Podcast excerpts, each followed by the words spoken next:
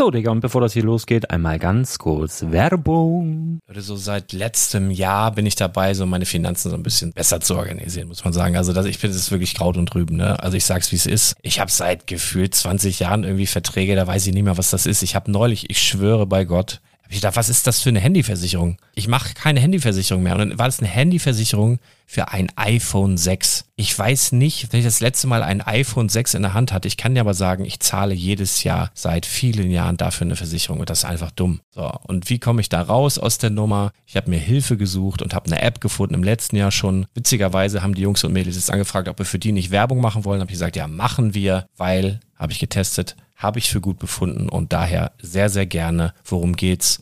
Finanzguru. Finanzguru ist erstmal eine kostenlose App. Die ist auch dauerhaft kostenlos. Es gibt dort so Plusfunktionen. Da kannst du dann für 2,99 Euro pro Monat das Ganze testen. Plusfunktionen sind zum Beispiel, also du hast so Features, kriegst so detaillierte Budgetanalysen, personalisierte Finanztipps, du behältst die Kontrolle über dein verfügbares Einkommen bis zum nächsten Gehaltseingang. Also das sieht in der Praxis so aus, du kannst deine ganzen Konten dort hinterlegen, es muss einmal so verknüpft werden, keine Ahnung, Sparkasse, Volksbank, du kannst aber sogar Kryptokonten hinterlegen, du kannst irgendwelche Aktien, falls du Aktiendepots hast, du kannst alles hinterlegen dort. Und diese App, gerade wenn es um so Sachen geht wie Gehalt oder so, macht auch so Forecasts so ein bisschen. Also die erinnert dich zum Beispiel auch dran, wenn jetzt eine neue Versicherung abbucht oder wenn die App denkt, dass da wieder was kommt, dann kannst du das überprüfen. Und wenn da irgendwas irgendwas aufploppt, also bevor es abbucht und da irgendwas aufploppt und du sagst, ah, das wollte ich aber nicht oder das wollte ich schon lange kündigen, dann kannst du in der App per Fingertipp sozusagen rechtssicher sogar dort Verträge kündigen. Es geht alles mit diesem Plus-System. Du kriegst intelligente Budgetvorschläge, du kriegst tiefgehende Analysen, wenn du willst, über dein Kaufverhalten. Also ich will das nicht haben. Ich weiß, dass ich wahnsinnig bin und ja, du kannst dir da irgendwelche Finanzdaten per Excel auf dem PC ziehen und da weiterverwalten, wenn du willst. Ihr wisst, Excel ist für mich ein rotes Tuch, deswegen das mache ich nicht. Aber die App an sich ist wirklich cool, einfach zu handeln. Und ich war wirklich überrascht, dass du halt sogar Kryptokonten damit verbinden kannst. Das ist alles ziemlich nice. Wie funktioniert das? Du ja, lädst die App runter, halt im App Store oder im Google Play Store, wo auch immer, verknüpfst die mit den jeweiligen Konten, die du verwenden möchtest. Und hier beim Spielwaren Investor Podcast bekommst du jetzt mit dem Code Spielwaren Finanzguru Plus, also wenn du dieses Plus testen möchtest, die App an sich ist kostenlos, aber wenn du Finanzguru Plus mit diesen ganzen Features, die ich gerade aufgezählt habe, drei Monate lang kostenlos nutzen möchtest, gibst du den Code Spielwaren ein. Alles groß geschrieben, Code Spielwaren, drei Monate Finanzguru Plus kostenlos. Ansonsten, du kannst das auch so immer kostenlos testen, aber die Plus-Version eigentlich nur sieben Tage. In diesem Fall jetzt drei Monate. Dementsprechend nutzt das ruhig. Ich kann es empfehlen. Ich habe es benutzt. Coole App. Und ja, mir bleibt nur zu sagen, räum deine Finanzen auf, da hast du mehr Spaß, kannst du mehr Lego kaufen. Hau rein. Wenn du das Ganze nochmal nachlesen möchtest, findest du die ganzen Infos dazu und den Link. Und natürlich wie immer in den Show Notes. Das war's mit der Werbung. Herzlich willkommen zum Spielwareninvestor Podcast. Deutschlands Nummer 1 zum Thema Toy Invest. Spielen reale Rendite mit Lego und Co.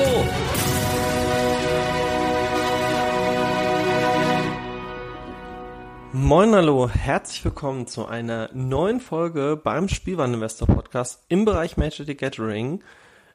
Mein Name ist Patrick und ja, herzlich willkommen. Ähm, heute eine etwas kürzere Folge, denn heute geht es um das Projekt 110.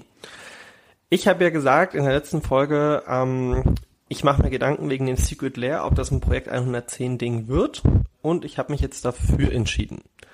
Denn ähm, ich möchte also ich habe lange drüber nachgedacht, was ist das beste Pack, was ist die beste Kombination. Lange Folge hatten wir im letzten Mal, wie gesagt, die Showcase 2021 Folge slash Secret Lair ähm, äh, Be Besprechung. Ja, letzte Folge findest du nochmal auf der Spielwareninvestor-Seite. Und ich habe damals von Marvis Blockers und ich habe von Teferis Time Trouble gesprochen, dass das die Packs sind, die Sinn machen.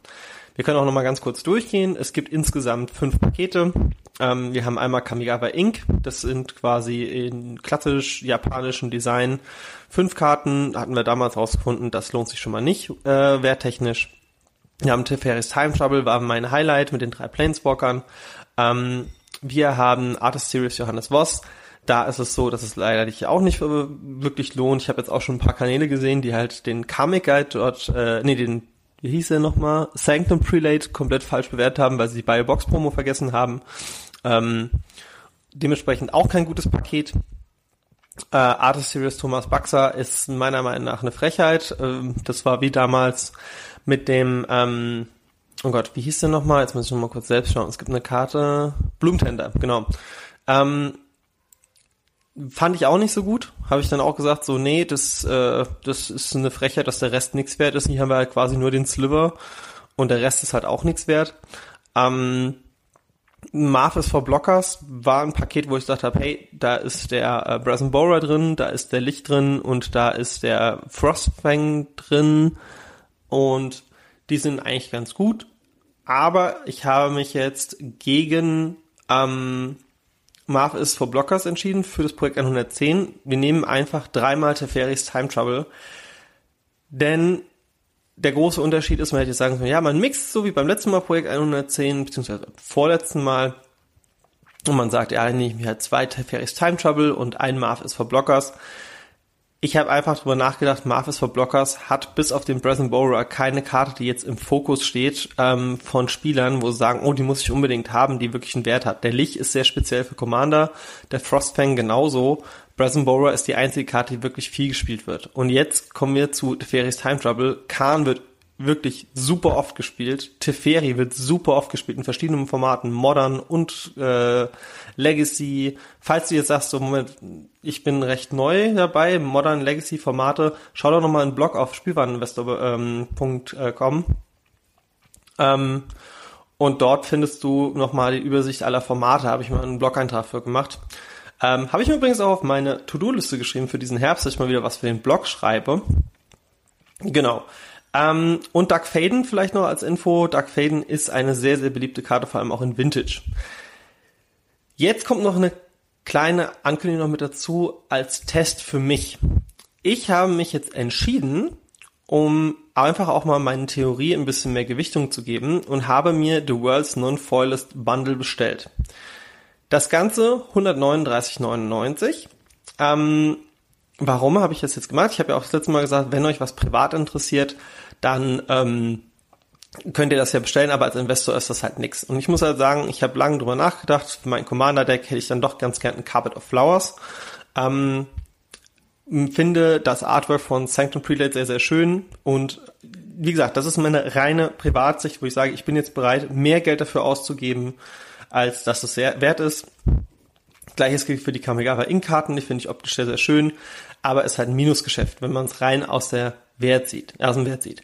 Jetzt wird das Spannende für mich aber sein, ich möchte quasi alle überschüssigen Karten, die ich dann nicht haben möchte, verkaufen und ähm, beziehungsweise ich möchte eine Wertanalyse machen, wenn das Paket dann ankommt, was sind die einzelnen Karten jetzt dann wirklich wert? Um auch mal zu sehen, vielleicht habe ich mich auch geirrt mit Thomas Baxer. Vielleicht sind da ja dann doch der Spellskite irgendwie über 10 Euro wert. Der Sliver ist vielleicht richtig, richtig teuer.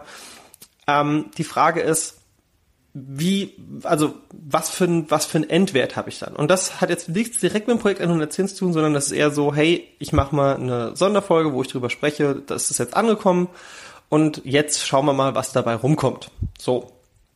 Ähm, ja, zurück zum Projekt 110, einfach dreimal Teferis Time Trouble in den Warenkorb rein, dann sind wir bei 105 Euro und ähm, ja, dann ist der Versand kostenlos. Und das Ganze würde ich dir empfehlen, wie gesagt, wenn du beim Projekt 110 mit dabei bist, entweder einmal ähm, oder du sagst halt, ah ja, nee, da geht noch ein bisschen mehr, ähm, ich will gerne die doppelte Menge nehmen, dann hol dir sechs Stück, das ist auch vollkommen legitim. Ähm, ich glaube halt daran, dass Teferis Time Travel das beste Paket ist. Genau. Mein Name ist Patrick von Omega Sabatso beim Spielwareninvestor. Und jetzt nochmal ein kleiner Hinweis, Omega Sabatso. Ich habe einen Patreon-Kanal, schau mal in die Show Notes rein. Da ist auch ein kostenloses Lexikon, wo du quasi nochmal alles nachgucken kannst. Äh, beziehungsweise ich habe viele, viele Podcasts gemacht. Ich glaube, über 50 Stück sind es insgesamt. Ähm, mit Sonderinformationen, mit äh, Patreon-Content natürlich auch. Das Lexikon ist nicht im Patreon-Bereich. Ähm, für die Leute, sagen, ich würde ganz gerne den Next Step gehen. Und äh, ja, da haben wir auch Streams. Der nächste Stream ist für Oktober angesetzt. schau mal rein und äh, ja, jetzt natürlich äh, viel Erfolg beim Bestellen. Ähm, Teferis Time Trouble dreimal und ich habe mir jetzt für mich noch The World's Non-Foilest Bundle bestellt und schau mal, was dabei rumkommt.